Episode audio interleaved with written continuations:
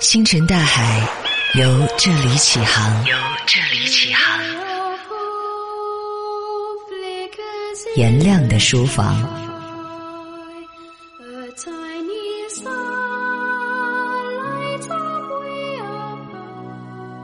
欢迎你来到颜亮的书房啊！今天要给你推荐一本特别有意思的书，书名叫《汉代农业早期中国农业经济的形成》。听这个名字，可能很多人会吓退了，觉得这书有什么好看的？农业、农业经济的形成。但这么想哈，我估计大部分朋友看过穿越剧，对吧？就算你没看过，你多少也知道穿越剧怎么回事就说一个当代人坐着时光机，光机啊，穿越回去了，回到了什么唐朝啊、宋朝啊、明朝啊。女性呢，一般会穿越回去成一个宫女或者一个民间女子吧，但肯定是个大美女。当代人的各种技能跟思想，然后一步一步的怎么样成为一个女强人啊，找到一个大帅哥啊，甚至还跟皇上怎么怎么样了，跟皇太子怎么怎么样了。如果是男人的话，就跟那项少龙一样，对吧？有当代人的一些技能、个性，穿回去以后又是财富啊，又获得了什么武功秘籍啊。或者靠着自己的聪明才智啊，反正也是抱得美人归啊，各种。那你有没有想过，如果真实的发生穿越，首先你要选择你穿越回哪个朝代？这就很讲究了，是回到盛唐，还是回到明朝，回到宋朝、清朝宫斗剧？这事儿不光当代人想过啊，这古人也想过。陶渊明先生曾经在诗里说：“沿目中流，悠享清怡，潼关其业，闲咏已归。”他想穿越回。在他之前的八百多年前呢，就春秋时期，一个暮春之时的沂水边，跟着孔老夫子一起沐浴洗澡，吹吹风，弹弹琴，然后唱着歌回家啊！这是陶渊明先生想穿回去的朝代。我身边的很多很有意思啊，学者朋友，他们好多人都想穿越回宋朝，认为那是一个相对对文人来说，呃，最宽容、百花齐放的一个时代。当然，也有想穿回魏晋时期，名士风流，也有想穿回到这个春秋战国，见见老子啊、孟子什么的。女性好像倾向于穿越到清朝去，可能是清宫剧看多了啊。那有没有想过穿越回汉代？我们对汉朝的了解有多少？那么大汉朝代那个时候的人过得怎么样？好，选择好了时间，穿回去，你成为什么样的身份？武士、宫女。将军、王爷、才子、佳人，这些其实呢，真穿越回去都不太靠谱，因为大概率你可能穿越回去是个农民，因为我们自古到今吧，我们是一个农业人口占据主体的这么一个国家，你穿回去的大概率也就成为一个农民。好了，如果你穿越回汉朝，成为一个农民啊，就跟打一个游戏一样啊，你的角色设定、你的这个情境已经都定好了。那么你会经历些什么？这时候你需不需要一本攻略，就了解一下汉代的时候的经济啊、政治啊、制度啊、婚丧嫁娶啊？那么这本《汉代农业早期中国农业经济的形成》这本书就可以成为你回汉朝的一个攻略。这本书里就写到，你如果穿越到汉代，你成为一个农民，你会遭遇什么？如果你想飞黄腾达，想通过自己双手努力发家，路径是什么？如果说没能守住田地，家道败落了啊，游戏选择了 hard 模式，你会落到什么田地？我们就来讲讲这本书。这本书的作者许卓云先生，呃，毕业于台湾大学历史系，后来又回台湾大学历史系任教，同时还是美国芝加哥大学人文科学哲学博士。好，我们现在就坐上时光机，穿越回汉朝。回来了，到了大汉，你的身份，你是一个。自耕农家庭的家主，你使用的是自家的工具、种子、劳动力，耕种的是自家的土地，还不错吧？你不用给地主打工啊，你不用打长工去。当然，你也不是地主啊，那就是 easy 模式了。你选择的是一个中等的 normal 模式啊，也不是打工的啊，但是也不是地主。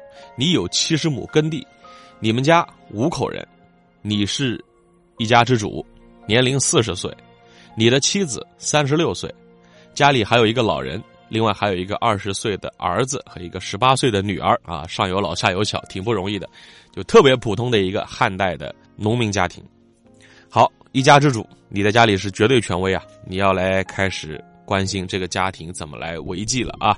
那么你得先算个经济账，看看一年下来你需要赚多少钱，打多少粮食，才能够先维持一家人的温饱，然后我们再谈发展嘛。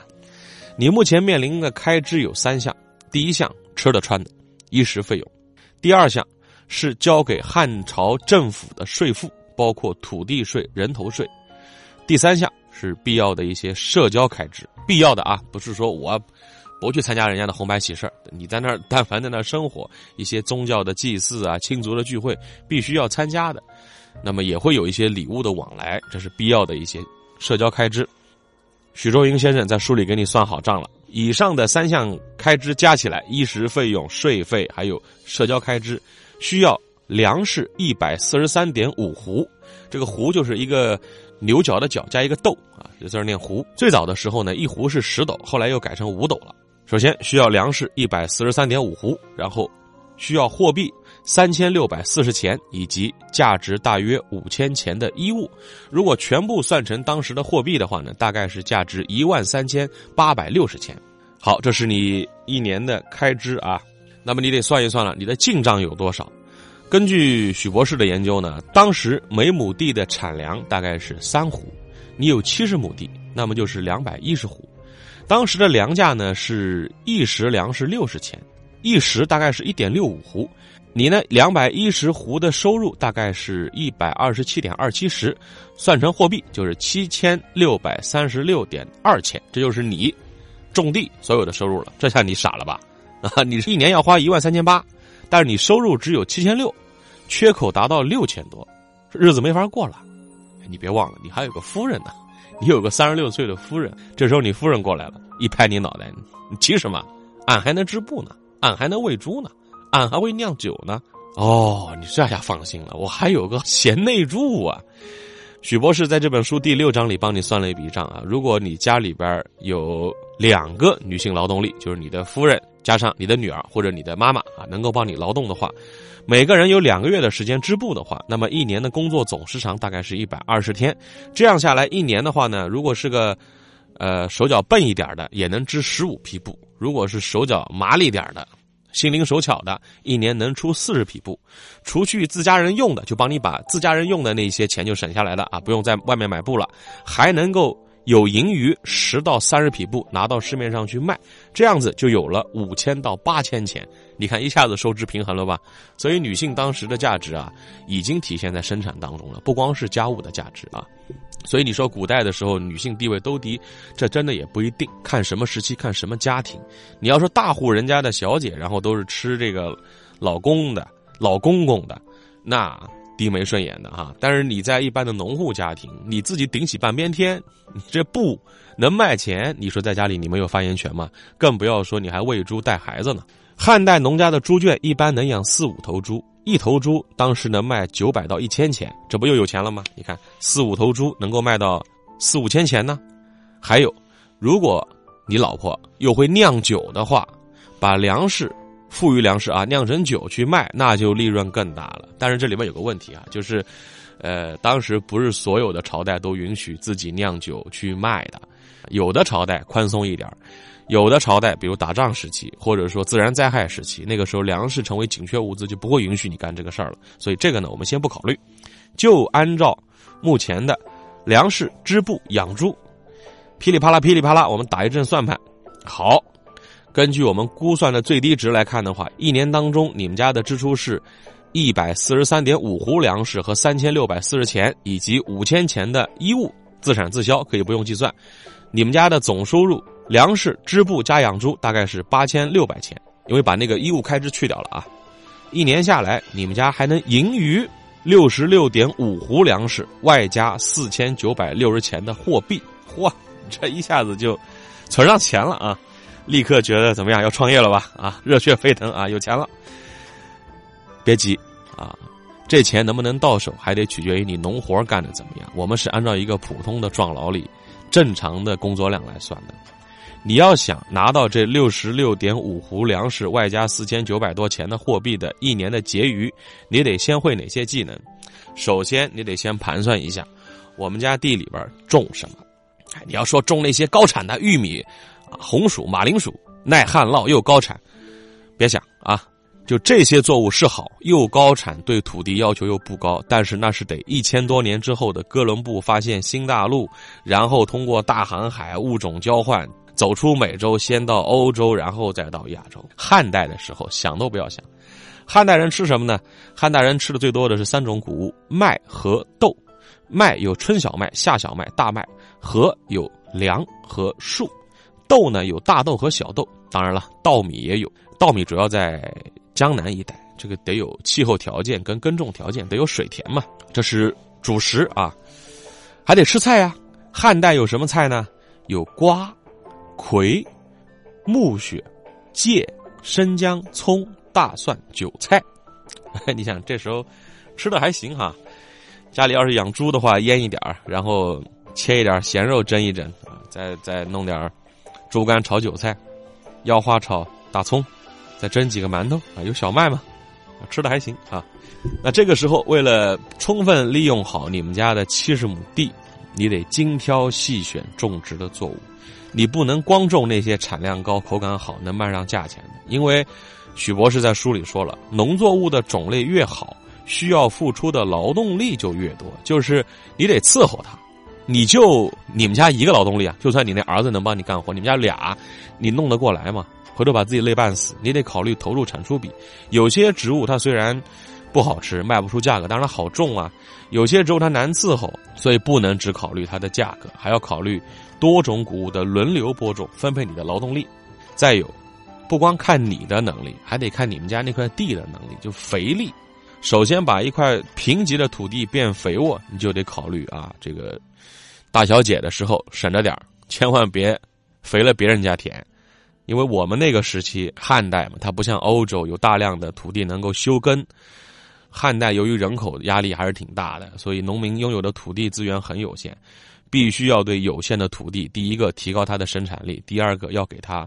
想办法要持续的耕种，这靠什么？一个是靠绿肥，要养土地，让它长一段草，长出来之后再翻根，把杂草埋在土里边，叫绿肥。再一个就是你们家你和你们家养的猪啊、羊啊什么的那些粪便得收集起来，这就不容易去捡屎，成为一个捡屎官，跟我们当代的这个捡屎官干起活来可没有那么萌啊，没有那么可爱了。就好了，这个肥料准备好了，土地也轮休着休息了。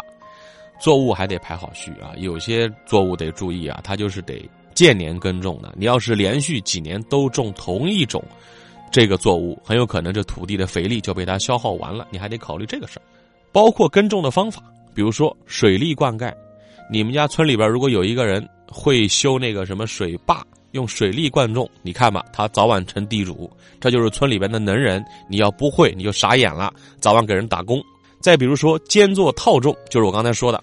一种植物，你要是反复种，这土地的肥力就不够了。你得考虑今年种它，明年换一种再种，间隔着种。所以种地这个事儿，村里边一个会修水利、会灌溉、家里边劳动力充足、肥力收集的好、兼做耕种的好的家庭，他慢慢就成为那个村儿最富有的家庭了。好，地开垦好了，粮食也长出来了，这个时候得秋收了。这个农村有三大苦、三大累什么的啊，其中播种跟收获都是特别累的时候，你得熟练的使用各种什么锄头啊、犁呀、锹啊、镰刀啊，光是一个锹就分为直刃锹、曲刃锹、铲形锹、平行锹、叉锹、单边窄锹、直柄锹、弯柄锹等等，你都得会使。嚯，你看看啊！好处呢是，如果你是一个合格的汉代农民，你当时已经拥有了全世界最先进的生产技术跟生产工具。但是坏消息是你得会使，你要动手能力差，跟我一样，你就在那儿只能讨饭去了。估计啊，那时候汉代还没有科举制度呢，读书都不行。你得会做田地里所有的活并且做好这种统筹，做好预期。这有点像这我们当代的程序员啊，就什么都得会。哎，怪不得程序员叫码农啊，不知道跟这有没有关系？好，这是我们给你介绍的许倬云先生汉代农业早期农业经济的形成第一集。那么下面我们就要说，你要是把上面这套都掌握了，你们家每年都有结余了，你发财了，你开始有点收入了，怎么把这个这点钱能够攒上，钱生钱盖大房子，光宗耀祖，迎娶白富美啊？不用，这有夫人了，怎么样过上更好的生活吧？哎，我们在下集当中跟你继续来讲述。